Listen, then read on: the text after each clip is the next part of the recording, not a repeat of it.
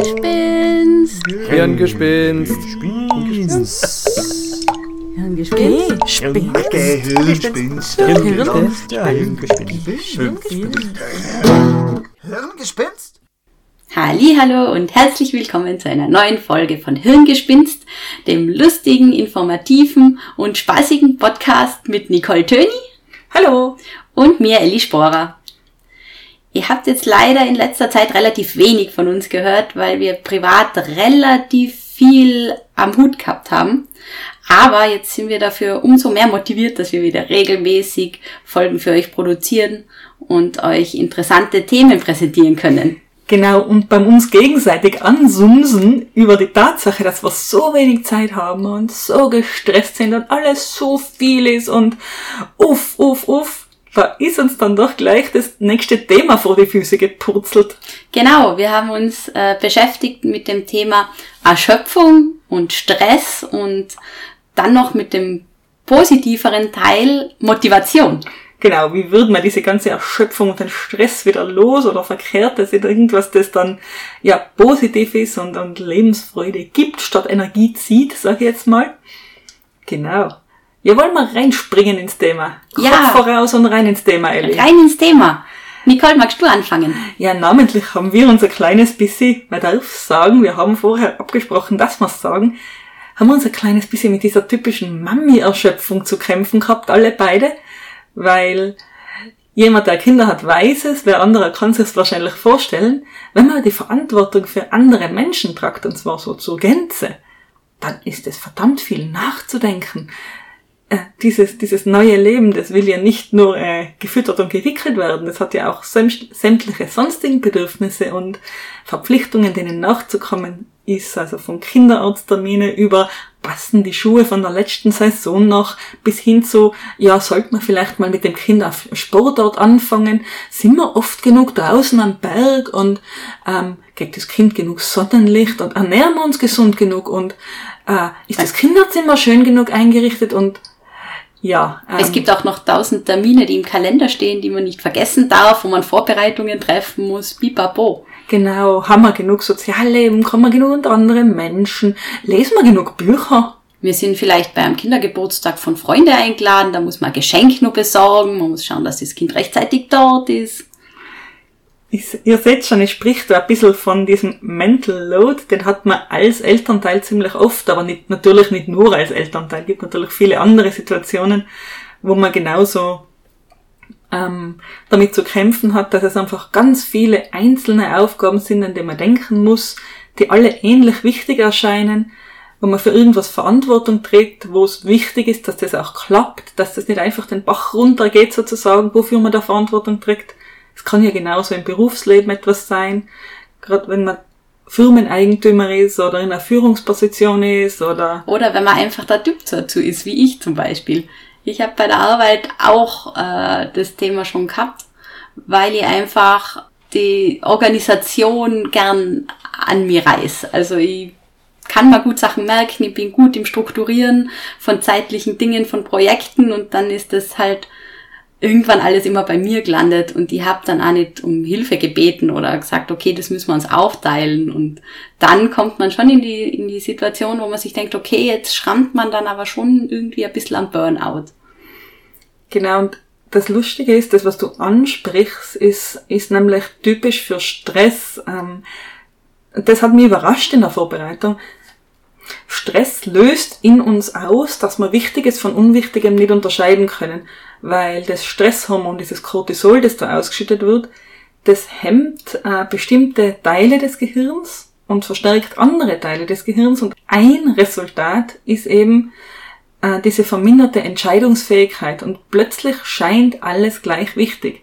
Plötzlich ist die Liste unbewältigbar lang, obwohl 50 Prozent der Liste, die man so im Kopf hat, eventuell einfach leicht verschiebbar ist, obwohl es vielleicht nur ein Telefonat kosten würde, um eben die Liste äh, signifikant zu verkürzen. Aber in dem Moment, weil der Stress schon so prävalent, schon so da ist, ist uns das nicht möglich, das ist ein Wesen des Stress. Und das habe ich nicht gewusst und so das sehr spannend gefunden. Das habe ich so auch nicht gewusst. Ich meine, es ist irgendwie logisch, weil äh, eben man kennt ja selber die Situationen, wenn man nachher eh schon überfordert ist oder man kennt Leute, die im Burnout waren oder sonst was. Und das ist ja eigentlich genau das Problem, oder? Dass man nicht mehr priorisieren kann. Ja, ich finde auch, das ist so ein bisschen der Übergang vom äh, Eustress zum Distress. Die Begriffe, glaube ich, sagen was, denke ich mal. Also der Eustress ist dieser anregende Stress, dieses ähm, Kribbeln sozusagen, ja jetzt, äh, ich muss was weiterkriegen, also kriege ich auch was weiter, dieses motiviert sein auch und dieses, ja, volle Power bis zur Deadline und es taugt um und es macht Spaß.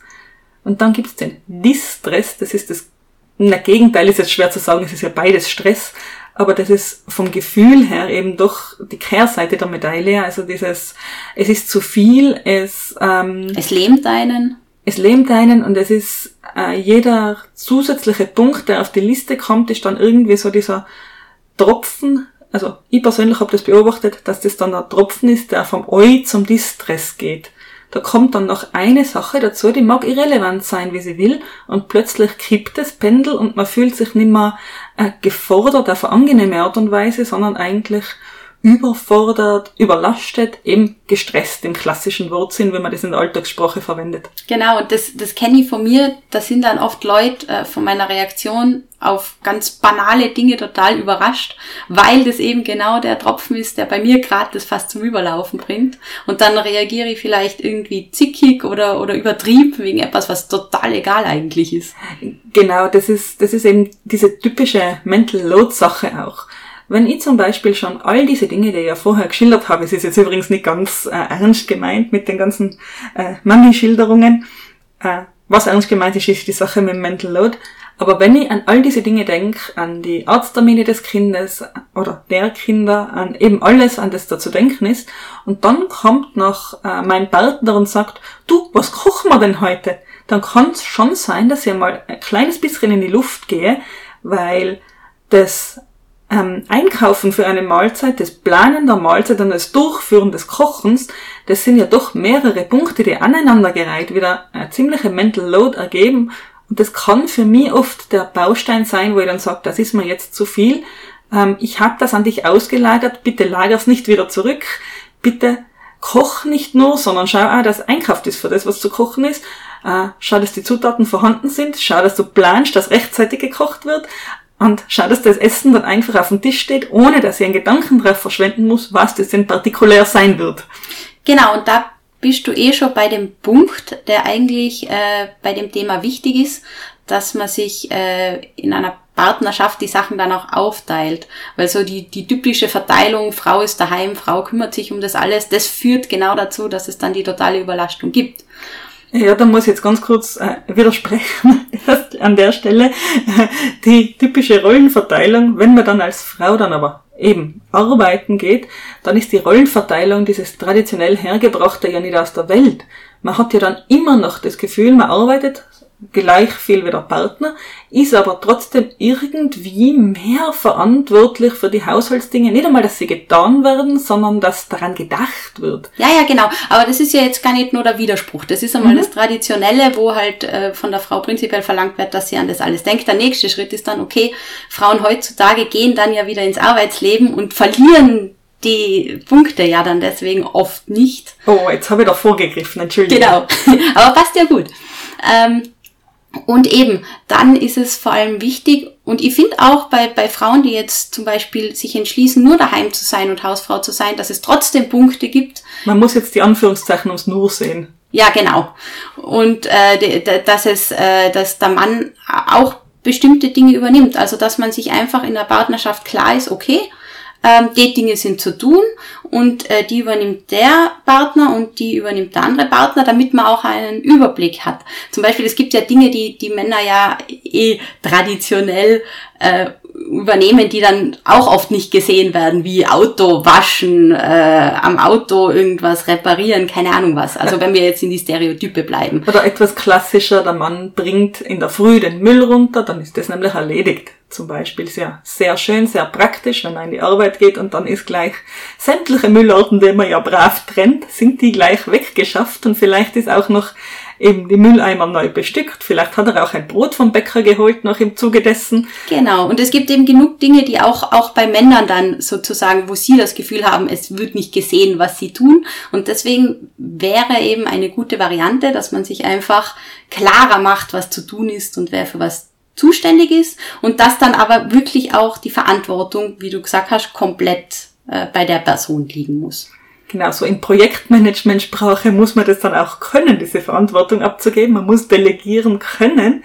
Und da ähm, tatsächlicherweise kann es ja dann auch durchaus einmal hapern, weil delegieren können heißt auch einverstanden zu sein mit der Art, wie derjenige, an den delegiert wird, dann diese Aufgabe eben ausführt. Genau. Und eben, das, das ist oft, oft schwierig und das kann nachher auch oft zu ähm, Problemen führen, wenn das mit dem Abgeben nicht ganz funktioniert. Aber das war sozusagen die, die äh, Idealvorstellung, wie das funktionieren könnte und wie man es irgendwie verbessern kann. Dass irrsinnig viel zu tun ist und wenn eben beide Partner arbeiten gehen und äh, Kinder daheim haben, dass das alles insgesamt viel ist, das wird sich nicht ändern. Aber so kann man es zumindest etwas äh, von außen noch einmal betrachten und äh, ein bisschen organisierter angehen. Genau, also mir persönlich hilft das Wissen, so wie immer. Also das, was ich vorhin gesagt habe, zu wissen, dass es ein Wesen des Stresses ist, dass man nicht mehr priorisieren kann, das hilft mir, dass ich umso konsequenter mit einmal hinsetze, die Liste schreibe mit meinem Partner, die Liste der zu tuenden Dinge durchgehe, das Ganze eben aufteile unter uns und auch sage, das, das und das, das kann warten, das muss nicht diesen Monat sein und wenn es nächsten Monat auch nicht ist, dann geht die Welt nicht unter. Ja. Ich habe auch den Tipp gelesen, äh, man soll sich einmal die Woche zusammensetzen und eben solche Dinge durchbesprechen, damit es dann nicht wieder zum Durcheinander irgendwann kommt. genau. Ich habe ein wunderschönes äh, Zitat ähm, aus Wikipedia tatsächlich. Darf ich Wikipedia zitieren im Podcast? Ja. Und zwar lesen wir doch alle. Lazarus und Volkmann, also das sind zwei äh, Forscher zu diesem Thema offensichtlich, definieren Stress als die Relation zwischen Mensch und Umwelt, welche das Individuum als seinem Wohlergehen wichtig erachtet und in der jedoch seine Ressourcen nicht ausreichen, um auf einen Stressor adäquat zu reagieren.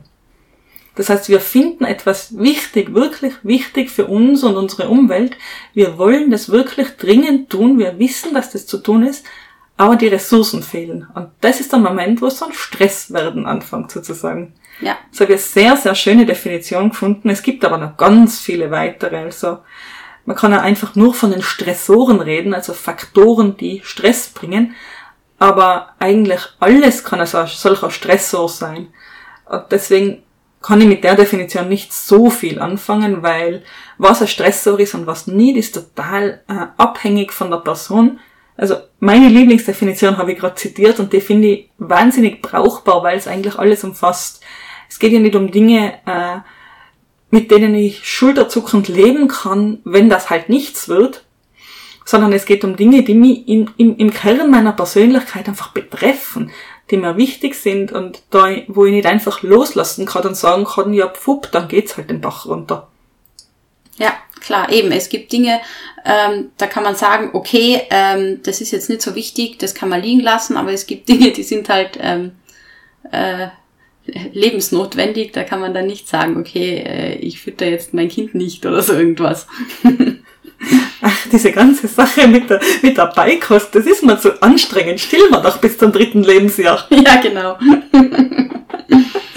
Na eben, und, und gerade das, ich finde, das macht die besondere Komponente dieses Elternstresses aus tatsächlich.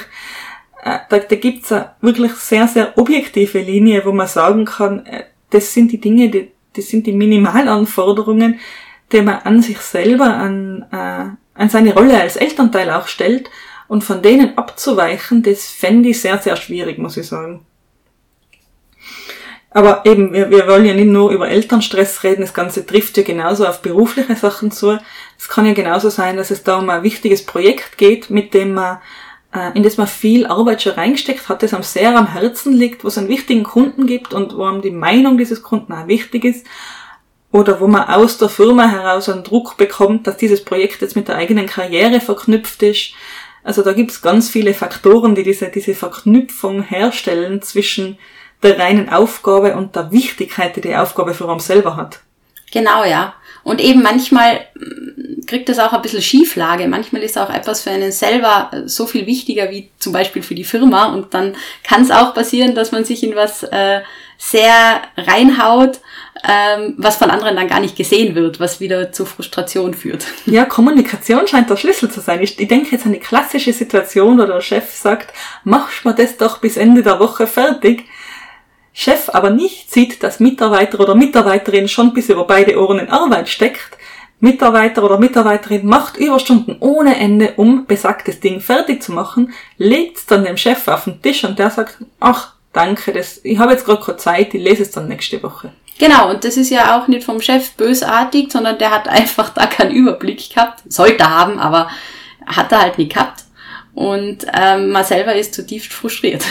Genau, weil man jetzt äh, Überstunden Arbeit, Energie und Lebenszeit und wirklich vielleicht auch nur eben die notwendig benötigte Energie in was gesteckt hat, das dort letzten Endes gar nicht so dringend war. Genau, und wenn man sich das eben vor Augen haltet, was du gesagt hast, dass man eben schauen muss, okay, äh, wo steht man, was bringt das fast zu überlaufen, also wenn man da ein bisschen mehr ähm, resilient ist, also ein bisschen mehr Augenmerk drauf wirft, äh, wie geht's mir jetzt, ähm, äh, wo stehe ich da gerade, dann kann man vielleicht auch eher mal sagen, okay, äh, ich muss jetzt Nein zu was sagen, weil das geht sich nicht mehr aus. Oder äh, irgendwo mal sich Hilfe suchen, weil man irgendwas äh, in der Form nicht mehr schafft, was, äh, wo ich zum Beispiel jetzt auch nicht sonderlich gut bin. Also ich bin mehr so, ich schaffe das schon alles, das geht schon alles, aber eben, ich habe auch mit der Zeit gelernt, man muss sich ein bisschen anschauen, ob es wirklich noch geht. Eben, da sind, wir, da sind wir wieder bei dieser Eigenschaft des Stresses. Man denkt ja dann eigentlich gar nicht darüber nach, was das alles bedeutet. Man äh, nimmt es schon mal zu sich, so schulterzuckend, man ist mit dem Kopf eh gerade bei was anderem, ja, lass mal liegen, das Zeug, das werde ich dann schon machen. Nun dieses dann tritt irgendwie nicht ein, weil so viel anderes schon auf dem Stapel liegt und dann, ja, der Stress wächst und wächst ins Unermessliche. Genau, und dann ist man nur mehr sozusagen im Funktionieren drin, aber Funktionieren heißt ja nicht unbedingt immer, dass man effizient oder sinnvoll arbeitet. Eben, genau. Und ich persönlich habe schon lange den Verdacht, dass mich Stress einfach blöd macht. ja, die Erfahrung habe ich auch schon gemacht. Und soll ich dir was sagen? Objektiv und wissenschaftlich bewiesen stimmt es. Echt? Das habe ich auch noch nicht gewusst. Verdammt, ja, das stimmt. Darf ich fluchen im Podcast und im Radio? ja, bei so einem Thema sicher. Verdammt, Stress macht doof. Erklär mal, wie das genau funktioniert. Ich möchte jetzt gerade ein bisschen ausholen, weil ähm, ich finde total wichtig ist, das zu verstehen und mir total äh, die Augen auch geöffnet hat, was das, äh, dass sich mein subjektives Empfinden tatsächlich in, in großen Teilen auch mit dem deckt, was da wirklich äh, im Hirn abgeht und so. Ähm, also physiologisch im Hirn macht Stress folgendes. Da gibt's den Hippocampus, ein Teil vom Hirn, der ist äh, zuständig für die Erinnerung, der steuert das Kurzzeitgedächtnis, die Konzentrationsfähigkeit, auch eben, wie wir schon gesagt haben, die Unterscheidung zwischen wichtig und unwichtig wird da getroffen. Ähm, und dann gibt's auch noch den präfrontalen Kortex, der ist generell zuständig für das Entscheidungen treffen.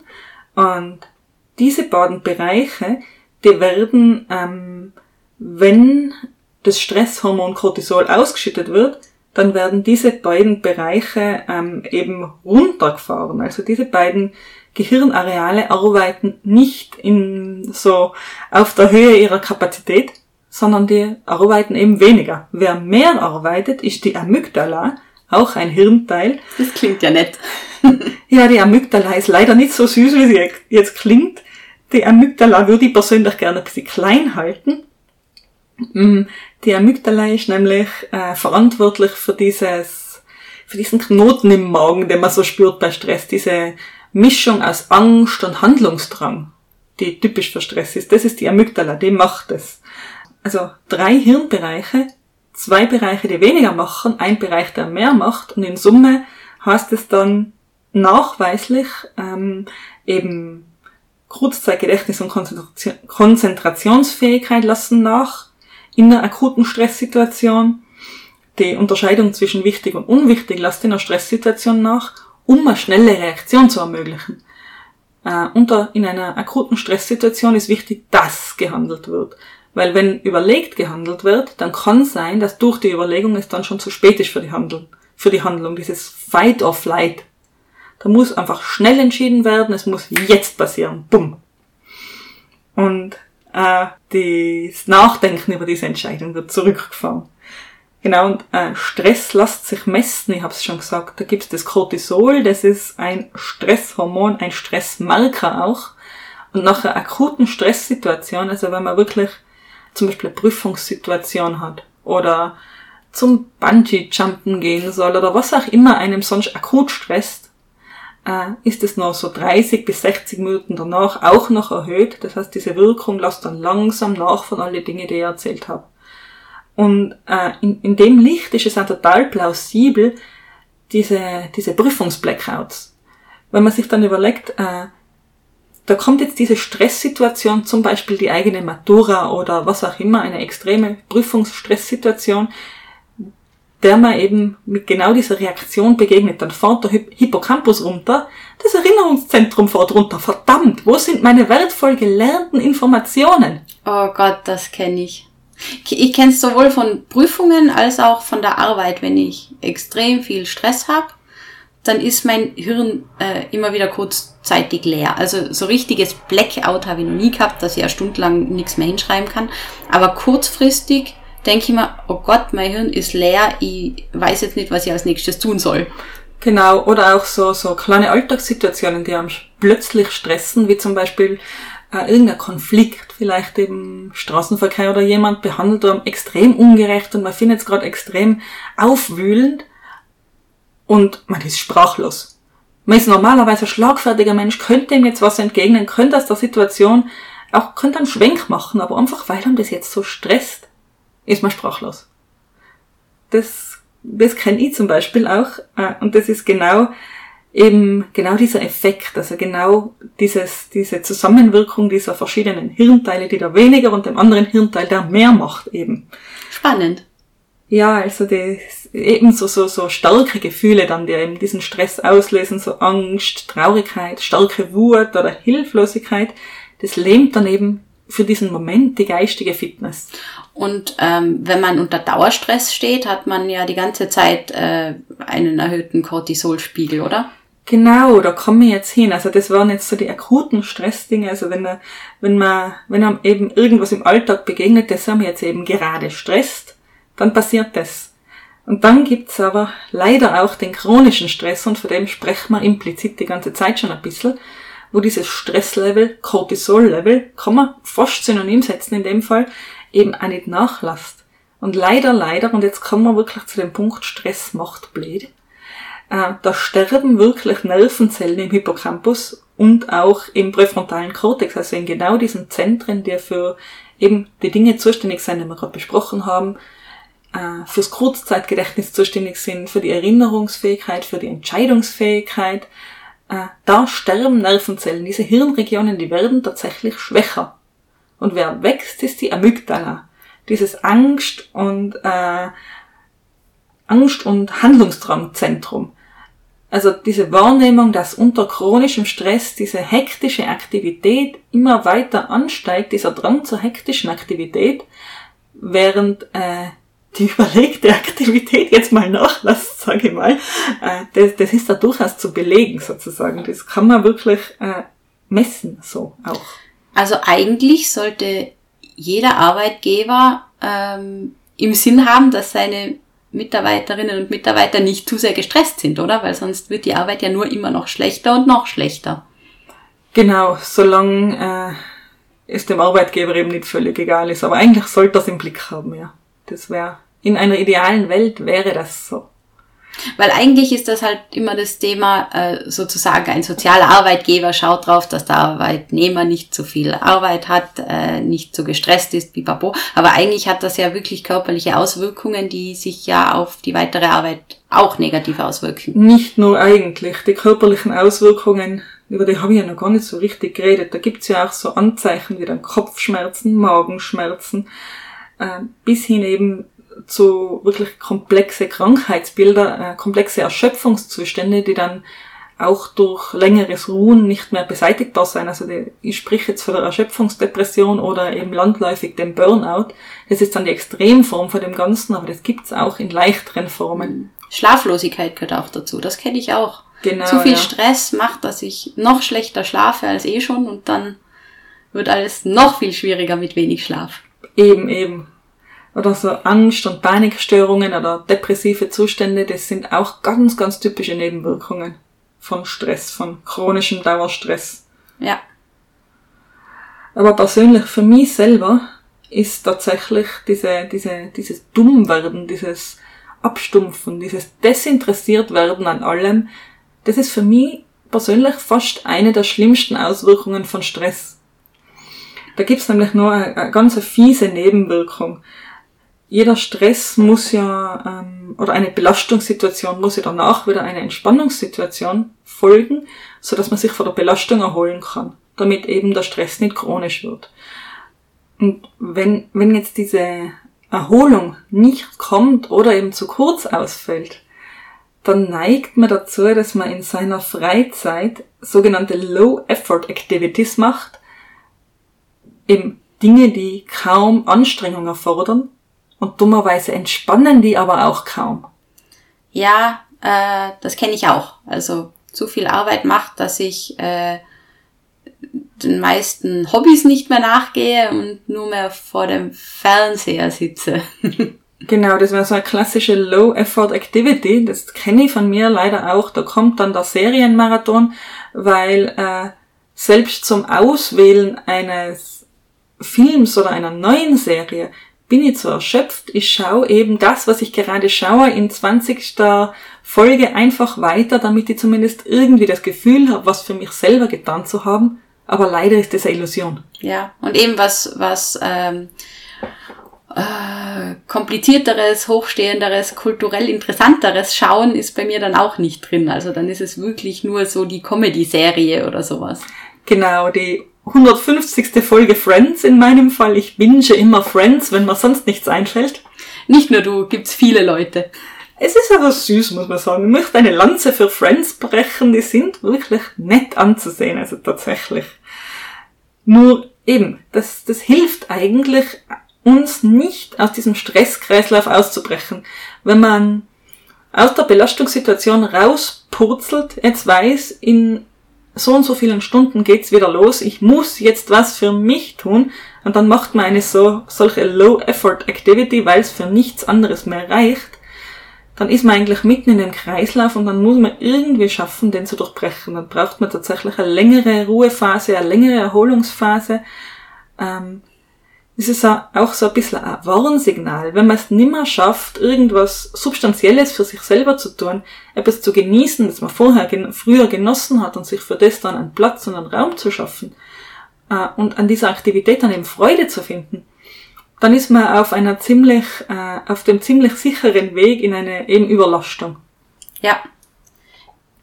Ich bin auch jemand, der an sehr vielen Dingen interessiert ist. Das heißt, ich neige dazu, sowohl bei der Arbeit mir viel aufzuhalsen, als auch privat gern viel zu machen, was dann das Ganze irgendwie auch nicht besser macht. Ja, aber ich persönlich, ich genieße ja schon Herausforderungen, ich genieße auch neue Projekte, ich genieße es wirklich, ähm, auch was leisten zu können und zu dürfen. Und ich genieße es mir auch neue Projekte einfallen zu lassen. Und es gibt so viele Dinge, die ich in meinem Leben auch machen möchte und sehen oder erreichen oder tun will. Und das ist ja was Schönes, da sind wir ja in diesem Eustress. Aber in dem Moment, wo all diese Dinge, die ich gerade geschildert habe, gefühlt eigentlich zur Belastung werden, weil man ohnehin keine Zeit hat und wenn sie dann auftreten, kann man sie nicht genießen, weil sie in dem ganzen Stresslevel so untergehen, dass sie eben auch nur als Stressoren empfunden werden, das ist ein, ein ganz großes Alarmzeichen. Ja, mir ist es eigentlich äh, vor der Corona-Pandemie ein bisschen so gegangen. Äh, Arbeit viel zu tun und privat jeden Abend irgendwas unternehmen, weil ich möchte gern in das Theater und ich möchte den Film sehen und ich möchte nur zum Pubquiz und ich möchte nur das. Und ähm, wie nachher Lockdowns waren und mir nur mehr daheim waren, dann war ich fast ein bisschen erleichtert, weil man das, das weggenommen hat eigentlich. Sicher war es ein bisschen traurig, weil ich das ja gern mache, aber die Pause hat mir wirklich gut getan. Freizeitstress. Ja, genau. Es klingt so, äh, es, es klingt so, na, no, na nicht, dann mach's halt, mach halt weniger. Aber das ist oft nicht so einfach. Na, und vor allem eben, wenn man nachher schon so weit ist, dass es eigentlich, dass man schon eher am Kippen ist, nachher kann man ja wieder nicht mehr priorisieren. Eben, man mag ja sein funktionierendes Sozialleben durchaus. Es ist ja schön, dass jeden Abend jemand anruft und sagt, du hoch, ich, ich gehe noch auf ein Bier oder ich gehe ins Kino oder da wäre dieses Theaterstück oder magst nicht mitkommen, da wäre jetzt eine lustige Runde beieinander, wir machen einen Spieleabend. Das ist ja schön. Und eigentlich will man ja dann nicht derjenige sein, der dann sagt, na, sorry, ich bin heute Couch Potato, ich mag nicht, ich muss mich erholen, es ist alles so stressig, ihr stresst mich. Genau. Aber auch das, du hast, du hast es komplett richtig gesagt, auch sowas sind eigentlich Stressoren und zwar solche, die man mit objektivem Blick auf das Ganze relativ leicht ausschalten könnte. Eben, aber dann eben, wenn man gleichzeitig zum Beispiel bei der Arbeit noch viel zu tun hat, dann denkt man sich, ich brauche ja einen Ausgleich. Deswegen möchte ich die Sachen machen. Und bis zu einem gewissen Grad geht es ja dann nur, aber eben, es ist wirklich schwierig dann zu sagen, okay, jetzt äh, ist zu viel, jetzt mache ich ja mal gar nichts mehr. Ja, ich bin früher hin und wieder im Kino eingeschlafen aus dem Grund. Das war mir dann recht peinlich, muss ich sagen. Hast du geschnarcht auch noch? Nein, ich schnarche zum Glück nicht. Also ich, ich schnarche nicht und ich pupse Regenbögen. dann ist gut. und natürlich beides gleichzeitig sowieso nicht. Ähm, auf jeden Fall, äh, das war für mich dann, ist eigentlich auch so ein Zeichen. Also wenn man bei eben die Freizeitaktivität, auf die man sich eigentlich freuen sollte, die macht dann gar nicht mehr so viel Spaß, man kann sie gar nicht mehr so genießen, weil sie eben alles zu viel ist und alles schon so in diese, diese Überlastung reingeht und eigentlich bräuchte man eine andere Art von Pause. Genau, dann sind wir wieder bei dem Punkt äh, Self-Awareness, Resilienz. Es wäre wichtig, dass man sich anschaut, wie geht's mal, was brauche ich, äh, damit es mal weiterhin gut geht. Und ähm, ich glaube, das ist wirklich etwas, was man sich äh, angewöhnen sollte, dass man da regelmäßig in sich geht und sich das einmal anschaut und wirklich auch ehrlich mit sich selber ist. Genau, und an der Stelle habe ich nämlich noch einen anderen Aha-Moment gehabt in der Recherche und für den Aha-Moment muss ich mich bei einer Freundin bedanken, äh, mit der ich über das Thema geredet habe. Also danke Maria, falls du jetzt gerade zuhörst. Äh, und die hat mich da auf diesen Connex zwischen Stress oder Überlastung und Depression hingewiesen, nämlich diese ganzen Losigkeitsgefühle, hat sie das genannt und ich denke, das ist auch so ein bisschen der Terminus, der das relativ gut trifft. Äh, die sind typisch für De Depression. Und solche Losigkeitsgefühle, das wären zum Beispiel so Dinge wie Hoffnungslosigkeit, Hilflosigkeit, Antriebslosigkeit, Lustlosigkeit, Energielosigkeit, Hoffnungslosigkeit, Interessenslosigkeit, diese, diese Losigkeitsgefühle. Ah, deswegen Losigkeitsgefühle. Genau, deswegen Losigkeitsgefühle. Jetzt hat's gerade Klick gemacht, gell? Genau. die sind, die sind ganz, ganz typische Erschöpfungs- oder generell Depressionsanzeichen. Also Anzeichen für eine Erschöpfungsdepression, aber auch Anzeichen generell für eine Depression. Und nochmal, dass ein Burnout eigentlich in der Fachsprache eine Erschöpfungsdepression ist, das wusste ich eben auch nicht, dass diese beiden Dinge, äh, Überlastung, Erschöpfung und Depression eben Nachbarn sind. Das habe ich nicht gewusst. Ja, es macht aber schon sehr viel Sinn. Eben, und es fühlt sich im Endeffekt dann eben sehr, sehr ähnlich an, ob die Depression von Überlastung kommt oder eben aus anderen Gründen. Am Ende ist es eine Depression mit ihren Auswirkungen. Und das heißt auch dieser, der, der Burnout-Patient, den man da so landläufig im Hintergrund hat, der hat eben eine Erschöpfungsdepression, also ist dasselbe. Ähm, nur der Begriff Depression ist so stigmatisiert, deswegen sagen wir Burnout so in der modernen Welt. Ja, stimmt. Burnout, das kann jeder haben, aber Erschöpfungsdepression darf man nicht haben. Eben, es tun sich Betroffene, es tut sich jeder oder sehr viele Menschen extrem hart damit, dann über sowas äh, zu sprechen, in, in einer Form, dass es einen persönlich betrifft. Ja, das stimmt.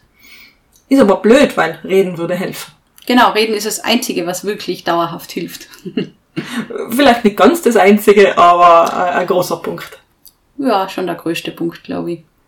Aber bevor wir jetzt in die Richtung abbiegen, mir sind ein paar Sachen wichtig, die ich wirklich gerne noch sagen möchte.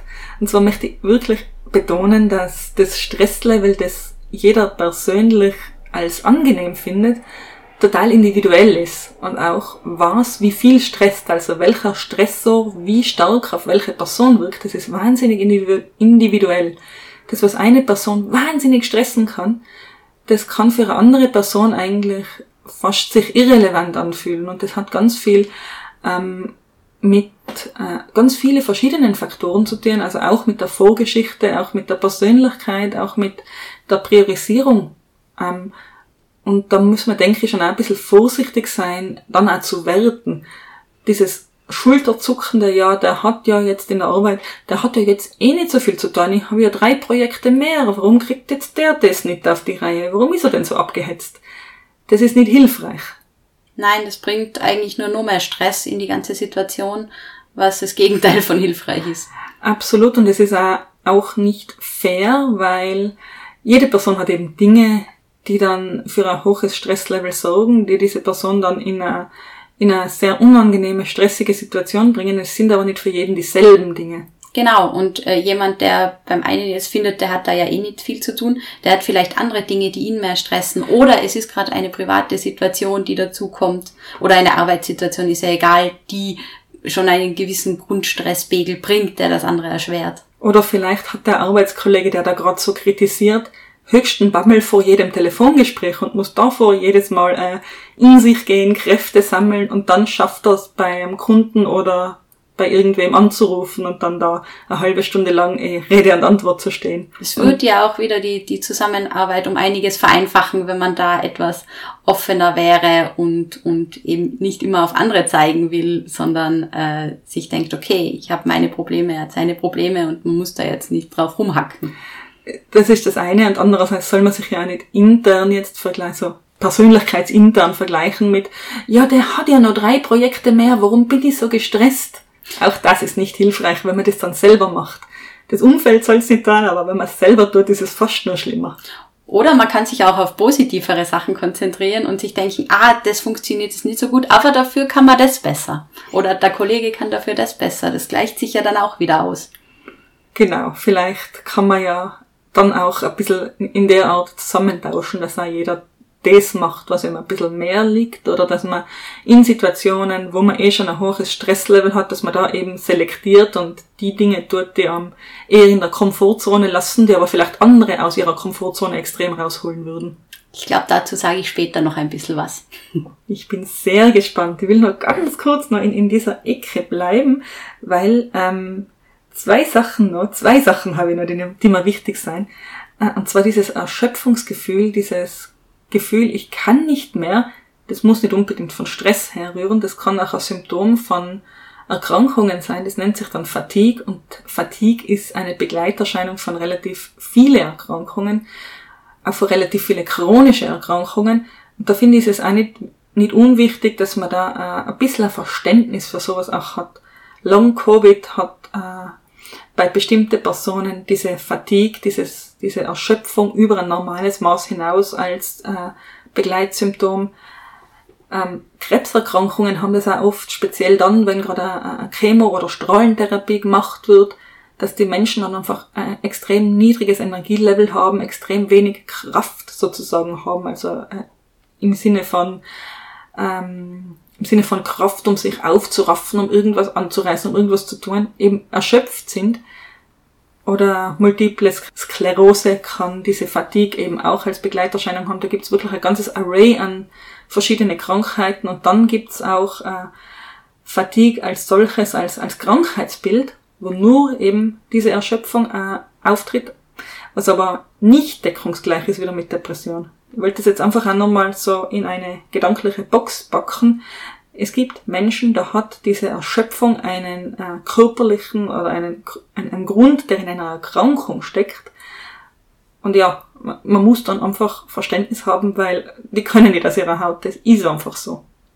Ellie schaut mich ganz äh, ernst an. Ja, das ist so ein dramatisches Thema, finde ich. Ich finde das total äh, arg, dass es sowas gibt. Aber eben mir ist es auch im, im Zusammenhang mit Long Covid untergekommen. Ja, eben. Und, und Stress, wie wir schon gesagt haben, macht einfach körperlich ganz eklige Sachen einer mit uns. Die haben wir, glaube ich, noch gar nicht erwähnt. So jetzt mal noch so am Rande, Stress schwächt das Immunsystem. Ich weiß nicht, ob du, kriegst du Fieberblasen, Elli? Ja.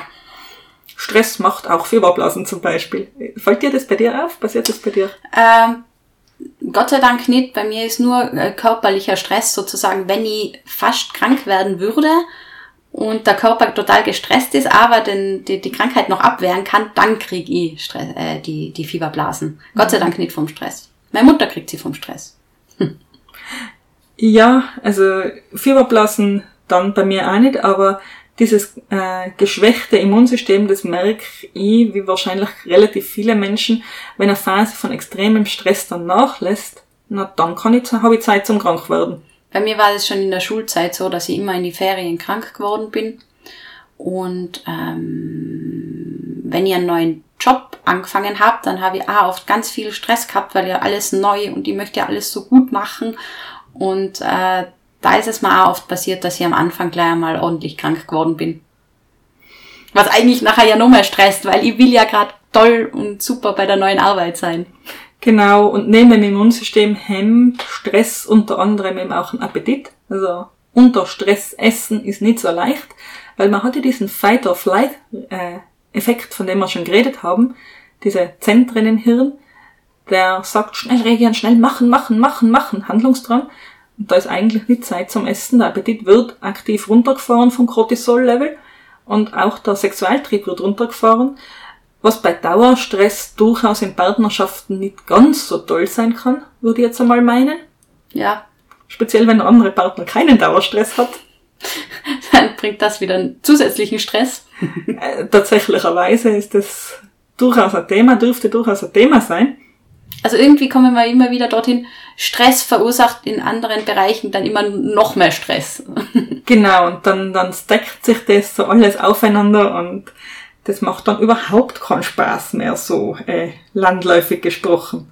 Also eigentlich sollte man schauen, dass man das möglichst vermeidet. Aber eigentlich wollen wir jetzt zu was Positivem schwenken, Elli. Eigentlich wollen wir da hinschwenken, wenn man jetzt so blöd ist vom Stress, wenn man vom Stress schon so richtig doof geworden ist, nicht mehr kreativ, richtig lustlos und eigentlich nichts mehr machen mag und die ganzen Dinge, die man sonst so tut, keinen Spaß mehr machen und man das Gefühl hat, ich interessiere mich für nichts und alles ist bäh. Wie kommt man denn da jetzt wieder raus, Elli? Ja, eben rauskommen da ist relativ schwer. Also da muss man wirklich einmal an den Punkt kommen, okay, jetzt schaue ich mir mal an, was äh, ist jetzt eigentlich los und ähm, okay, wie kriege ich mich da wieder raus? Und da muss man sich anschauen, okay, äh, was motiviert mich? Und das ist bei jedem Menschen anders. Das ist total individuell. Und das ist das Spannende dran, aber auch das Schwierige dran. Weil man eben wieder den Schritt zurück machen muss und sich anschauen, okay, äh, was, was ist das, was mir Energie gibt. Und ähm, prinzipiell so, so klassisch in der Theorie hat man ja äh, die, die zwei Varianten intrinsische und extrinsische Motivation. Und ich glaube, äh, also extrinsische ist die, die von außen kommt. Das könnte zum Beispiel äh, bei der Arbeit sein, okay, man kriegt eine Gehaltserhöhung oder ähm, man wird, äh, man kriegt besondere Anerkennung. Ähm, oder die intrinsische, das ist eben, äh, wenn man die Arbeit gerne macht und dann sozusagen in einem Flow ist und das alles total super funktioniert und man voll happy mit der Arbeit selber ist, weil sie einen so interessiert. Oder eben ähm, äh, das andere ist, dass sie auf jeden Fall den Idealen und Werten entspricht, dass man da total zufrieden mit sich ist, dass man was macht, was äh, wirklich was beiträgt. Und äh, ich glaube, äh, eben, wenn man gerade in dem Stressbereich ganz unten ist, dann sind sicher die intrinsischen ähm, Motivationen die, die einem mehr bringen. Äh, sicher ist es meistens eine Mischung aus, aus beidem. Also man kann nicht sagen, dass er äh, Gehaltserhöhung egal ist oder dass ähm, das Lob oder die Anerkennung von Kollegen oder Chefs egal sind. Aber das ist halt immer nur ein Teil. Und man darf den anderen eben nicht vergessen. Genau, spezifisch, weil ja das Lob und die Anerkennung nicht automatisch kommt, nur weil man sich da jetzt stresst. Das ist ja der nächste Punkt. Genau, da ähm, habe ich mich jetzt ein bisschen damit beschäftigt und im Endeffekt, es gibt einfach Leute, denen äh, schaut man zu und da hat man das Gefühl, denen fällt alles total leicht. Die sind immer motiviert, die machen die Sachen tipptopp, die haben gar nicht viel Anstrengung, keinen Stress dabei. Und das sind aber meistens die Leute, da waren wir ja schon, die genau das machen, was ihnen liegt und wo sie sich leicht tun und was ihnen Spaß macht. Also da sind wir wieder bei der intrinsischen. Oder die generell, um es ein bisschen allgemeiner zu sagen, einfach einen Weg gefunden haben, mit ähm, dem Stresslevel, das sie haben, auf eine positive Art und Weise umzugehen. Und da gibt es ganz, ganz, ganz viele solche Wege.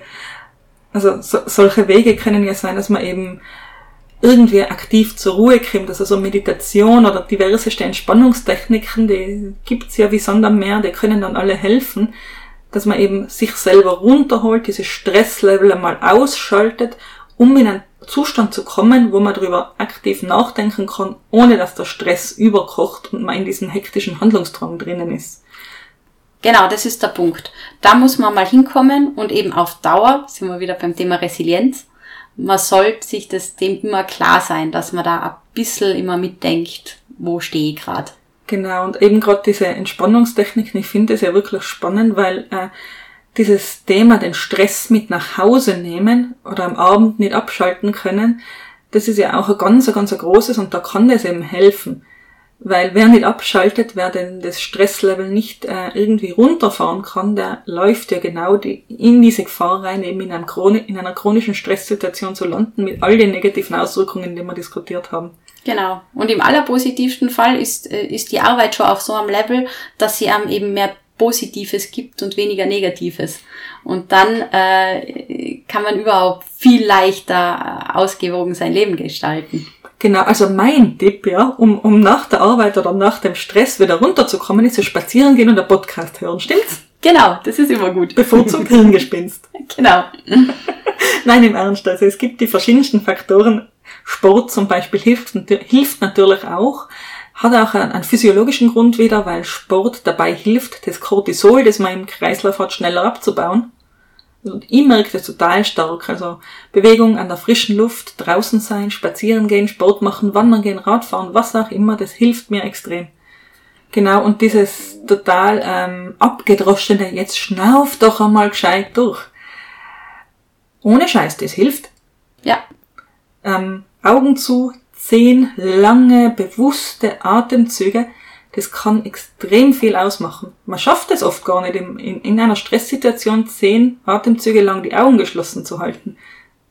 Muss man sich mal selber beobachten. Und eben gerade wenn man in der Situation ist, die ich vorher beschrieben habe, man hat totalen Stress, der Kopf ist eh schon leer und man stresst sich nur mehr, weil man jetzt nicht weiß, was der nächste Schritt ist, den man tun soll. Genau in dem Moment müsste man eigentlich sagen, okay, Schluss, durchatmen, zehn Minuten was anderes machen und dann kann man wieder neu starten. Genau, wenn es geht, zehn Minuten irgendwie Yoga machen, eine Runde spazieren gehen, den Kopf freikriegen. Wenn es unbedingt sein muss, halt immer Rauchpause machen. Und vor allem gar nicht an das denken, was man jetzt gerade machen will. Denk an keinen rosa Elefanten, Elli. Genau. es ist natürlich schwierig, aber wie so vieles. Sowas kann man trainieren. Genau. Ist also ein bisschen auch die Sache mit der Kreativität. Äh, die kann man nämlich auch trainieren oder muss man trainieren. Das war für mich selber auch ein bisschen ein Aha-Erlebnis. Ähm, aus dem Stress rauspurzelnd und dann ins Kreative reinpurzelnd, nachdem man jahrelang nichts getan hat, das funktioniert nicht. Ähm, Kreativität will geübt sein, ähm, auch verschiedene, also Dinge, die am Spaß machen, die wollen einfach geübt sein. Wenn man die nicht regelmäßig macht oder in einer bestimmten Regelmäßigkeit tut, dann ja, dann wird man schlechter darin. Und gerade auch dieses einfach mal da sitzen, vor sich hinspinnen, einmal einfach Ideen und Gedanken aufkommen lassen, sich begeistern lassen von was Neuem, das muss man tun, um es zu können. Ja, mir ist es da ein bisschen so gegangen beim Studium. Ähm, ich habe in der Schulzeit und danach ähm, kreative Texte super gut schreiben können. Ich habe äh, lustige Essays geschrieben und Glossen und keine Ahnung was am Anfang vom Studium. Dann äh, waren nur mehr irgendwelche Seminararbeiten, äh, Diplomarbeiten, sonst was. Und danach habe ich das Gefühl gehabt, ich kann nur mehr wissenschaftliche Texte schreiben. Ich kann nichts locker flockiges, nettes, äh, lustiges schreiben. Ja, das Gefühl habe ich durchaus unter dem Studium auch mehrfach gehabt ich denke, dass es dann langsam wiederkommt und dass sich die Kreativität schon auch eben durchs Training wieder erholt und dass man da schon wieder hinkommt, aber es ist nichts, das man einfach aus dem Handgelenk schüttelt, das ist etwas, das man auch aktiv tun muss. Genau. Und eben, dann hat man wieder die Motivation, es zu tun. Wenn man gar nicht weitermacht und es nicht weiter wieder übt, nachher hört man damit auf. Genau, und ich würde jetzt gerne noch so ein paar allgemeine Kreativitätstipps geben, weil die Kreativität in meinem Leben eine riesige Rolle spielt und ich für mich das, wie gesagt, der schlimmste, Ne- die schlimmste Nebenwirkung von Stress ist, dass ich mich dann so dumm und unkreativ und als äh, unspannender Gesprächspartner, als eigentlich nur noch in der Welt herumfunktionierender Roboter fühle, al- als lustloses irgendwas, das dann nur so Dienst nach Vorschrift macht, ähm, und dass mir dann diese Begeisterung fehlt. Eben für mich ist das die schli das schlimmste Stresssymptom überhaupt. Und deswegen ein paar so Tipps, wenn man diese Kreativität und damit auch ein bisschen die Begeisterung zurückholt. Und das sind so, so lächerliche Sachen, klingt lächerlich, aber das hilft total. Kritzeln zum Beispiel. Während einem Telefonat dudeln, kritzeln, sudeln, auf einem Blatt irgendwas malen. Ähm, oder einfach einmal kindisch sein. Im Park auf die Schaukel hupfen und einmal fünf Minuten da einfach herumschaukeln oder einmal ein Trampolin, das da rumsteht, wirklich auch benutzen. Äh, einfach diesen, diesen Impulsen, den man äh, recht schnell im Alltag auch begrabt, einfach kurz freien Lauf lassen. Denn eben auch das muss trainiert werden. Und eigentlich ist es ja schön, wenn man die Fähigkeit hat, einen Spielplatz zu sehen und zu sagen, hey, lustig, man nett, Kim, hocken wir uns aufs Karussell, fahren wir eine Runde. Ähm, genau, und, und es sind so Winzigkeiten und die Winzigkeiten kann man total gut in den Alltag einbauen. Oder einfach einmal aufstehen und versuchen, ob man noch ein Rad schlagen kann.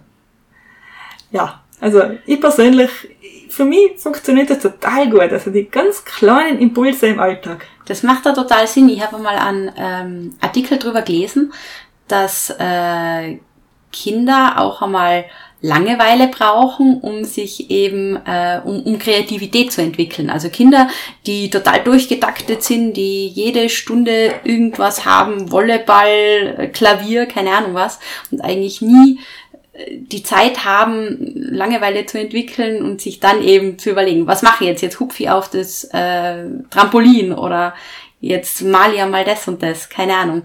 Für, für Kinder ist das total wichtig und ähm, das ist das ist ja sowas ähnliches. Nur halt, dass man das nicht unbedingt aus Langeweile tun muss, sondern aus einem Impuls raus, den man sich eigentlich nachher schon einmal angeeignet hat. Ja, eben, und diesen Impuls, dass man den Impuls wieder hat, daran kann man durchaus eben ein bisschen arbeiten, indem man eben Raum, sich selber Raum gibt für solche Aktivitäten, indem man, wie gesagt, vor sich hin kritzelt unterm Telefonieren, indem man sich bewusst am Ende des Tages fünf Minuten Zeit gibt, um noch irgendeine Skizze aufs Blatt zu werfen, indem man, äh, wie heißt denn das, da gibt's äh, ein Genre von Kurzgeschichten, die so um die 100 Wörter umfassen, wie heißen denn die Dinger? Puff. Jedenfalls, indem man sich da selber challenged und eine 100-Wort-Geschichte schreibt. Also 100 Wörter sind wirklich nicht viel. Es ist so ein ganz ein winziger Absatz. Und sich selber da challenged, ob man das vielleicht hinkriegt, da jetzt eine Geschichte zu schreiben. Ähm, genau, es gibt da, da diese Wortassoziationsspiele. Ja, du, Elli, Ein Thema hätte ich noch. wollte ich dich gerade fragen. Genau, ähm, bei meiner Recherche zur Motivation ist mir das Wort Volition vorgeko- äh, untergekommen. Kennst du das? Volition. Ja. Es klingt sehr volatil. Da geht's drum, ähm, was ich vorher gesagt habe, dass es Menschen gibt, die eben ähm, sich relativ einfach mit Dingen tun. Ähm, die eben was haben, wo sie sich leicht tun, was sie gut können und wo sie sich gar nicht so viel überlegen müssen. Also die Komfortzone. nicht unbedingt die Komfortzone, sondern einfach, ähm, da geht's drum, dass die Leute in dem Bereich eben die Volition haben, das ist die Umsetzungskompetenz. Also sie haben die Kompetenz einfach, ohne dass sie sich da viel überlegen müssen, dass sie das einfach machen und ihnen das leicht von der Hand geht. Und ähm, da habe ich in dem Zusammenhang den inneren Kompass, haben sie das genannt, gefunden. Lass Ähm, hören. das sind mehrere Punkte, die einem eben helfen, wenn man daran arbeitet, dass man eben in die in diese ähm, ähm, äh, Umsetzungskompetenz gut reinkommt. Ähm, einmal Prioritäten setzen, dass man wirklich übt, okay, ähm, was ist wichtig, was ist nicht wichtig. Und je öfter man das macht, desto leichter tut man sich dann natürlich. Ähm, Stimmung verbessern. Oh, Stimmung verbessern. Kerzen anzünden. Na, dass man schaut, dass man eben äh, emotional nicht so belastet ist, eben was wir gesagt haben, dass man auf sich schaut und dann kann man auch die Arbeit viel besser verrichten. Ja, nämlich Sumsen trainiert man leider auch so, wenn man die Kreativität trainiert, äh, kann man auch die Negativität trainieren, indem man Tag für Tag an die schlechten Dinge denkt, die schlechten Dinge hervorhebt, dann gewinnen die nämlich leider auch an äh, Macht und an Größe. Genau, das stimmt. Und eben da beim Stimmung verbessern ist wieder natürlich die Resilienz gefallen, dass man da halt auf sich schaut äh, vorausschauend planen. Das ist natürlich auch total wichtig, wenn man eben äh, am Plan hat und nicht einfach alles, was jetzt nicht gerade dringend wichtig ist, aufstaut, bis es dann halt wichtig ist und dann eigentlich schon vor zwei Wochen gemacht werden sollte. Also die emotionalen Rechnungen erst bei der dritten Mahnung bezahlt. ja, genau. Dann äh, ist es eben zu spät. Und ähm, da habe ich das Wort Niagara-Syndrom gefunden. Das heißt, man paddelt äh, im Fluss auf die Niagara-Fälle zu und man kommt erst auf die Idee, dass man umdrehen sollte, wenn man schon in der Strömung drin ist, die sie die runterreißt. Dann der nächste Punkt war äh, Selbstvertrauen stärken. Das ist ja auch etwas, was an stresst, wenn man Sachen macht und dann das Gefühl hat, man macht sie nicht gut und man macht sie nicht gescheit. Eben, da ist man auch wieder meist am besten, was du gesagt hast, Komfortzone, aber ich finde halt, das Positive ist, dass äh, das, was man gut kann, das sollte man sich auch äh, bewegen. Man kann sich ja dort nur weiterentwickeln, aber eben das Selbstvertrauen macht ähm, auch die Arbeit oder was man auch immer macht einfacher, weil man nicht so gestresst ist. Oder generell auch dieses Gefühl, äh, eben zu genügen, dass die Leistung, die man bringt, gut und ausreichend ist und ähm, sich nicht selber dann fertig zu machen. Ich habe früher äh, zu solche Sachen tendiert in so typische Adrenalin, Adrenalinsituationen, so lustiges Geschichtel zum Abschluss. Ähm, ich habe Höhenangst, ich kann nicht vom Zehnerturm springen, ich kann Paragleiten gehen, das macht nichts, aber ich kann nicht auch nur vom Fünferturm oder vom Dreierturm springen. Und wenn ich dann oben stehe, völlig gestresst, irgendwann mit Kampfschrei springe ich doch. Und wo andere Menschen dann den Adrenalinrush haben und sagen, wow, geil, jetzt habe ich's gemacht, ich bin über mich hinausgewachsen, ich bin so stolz auf mich, das getan zu haben, da war ich dann recht mürrisch und habe mir gedacht, na super, was war jetzt da dabei? Warum hast du da nicht, nicht runterhüpfen? Alle anderen sind auch gerupft, warum hast jetzt du so ein Drama machen müssen? Da sind wir genau in dem Bereich drinnen. Sich selber auch ähm, wertschätzen für die Dinge, die man leistet. Unabhängig davon, ob sie wer andere auch oder besser oder anders leistet. Genau, und man kann ja auch sehen, was man eben gut kann. Und eben sich ja bemühen, da oder für sich selber sich bemühen, da einfach mehr Wert drauf zu legen. Und äh, der letzte Punkt noch. Oh war, ja, schieß los, äh, noch ein Hammer. Einen wir noch. Äh, Selbstdisziplin steigern. Das klingt jetzt so nach äh, einhauen und schauen, dass man das ja alles äh, diszipliniert macht, aber na, um das geht's da gar nicht. Es geht da wieder eher um die intrinsische Motivation. Wenn man die intrinsische Motivation hat, etwas zu machen, dann äh, kommt die Selbstdisziplin ganz von selber, weil man es ja gern macht. Aber eben, das sind Sachen, die man ähm, in, in begrenzter Weise ein bisschen steuern kann und wenn man da eben ein bisschen auch drauf hat, dann kann man sich äh, das Leben etwas leichter machen. Genau, jetzt sind wir endgültig zum Feel Good Podcast geworden. Ich hoffe, ihr fühlt sich jetzt alle schon viel, viel besser. Ich persönlich fühle mich total viel besser, weil allein die Auseinandersetzung mit dem Thema Stress und was ist das und warum stressen jemanden bestimmte Dinge so und was mache ich denn dagegen? Mir persönlich hat das wahnsinnig auch geholfen. Danke, liebe Leute, ihr seid so therapeutisch. ja, und eben Wege aus dem Stress haben wir jetzt einige aufgezeigt. Genau, und wenn ihr dem Ganzen was hinzuzufügen habt oder uns erzählen wollt, was denn eure Wege aus dem Stress aus sind, paar nette Tipps habt, die ihr gern teilen wollt, lasst es uns wissen. Wir können es gern auch in der nächsten Sendung mal sagen. Also ja, ähm, schreibt's uns oder schickt uns eine E-Mail, ey, das wäre dasselbe, auf www.hirngespinst.eu gibt's unsere Kontaktdaten und ja, da freuen wir uns, wenn wir was hören von euch. Super. Ja, dann danke fürs Zuhören und bis zum nächsten Mal. Ciao. Tschüss. Hirngespinst. Hirngespinst.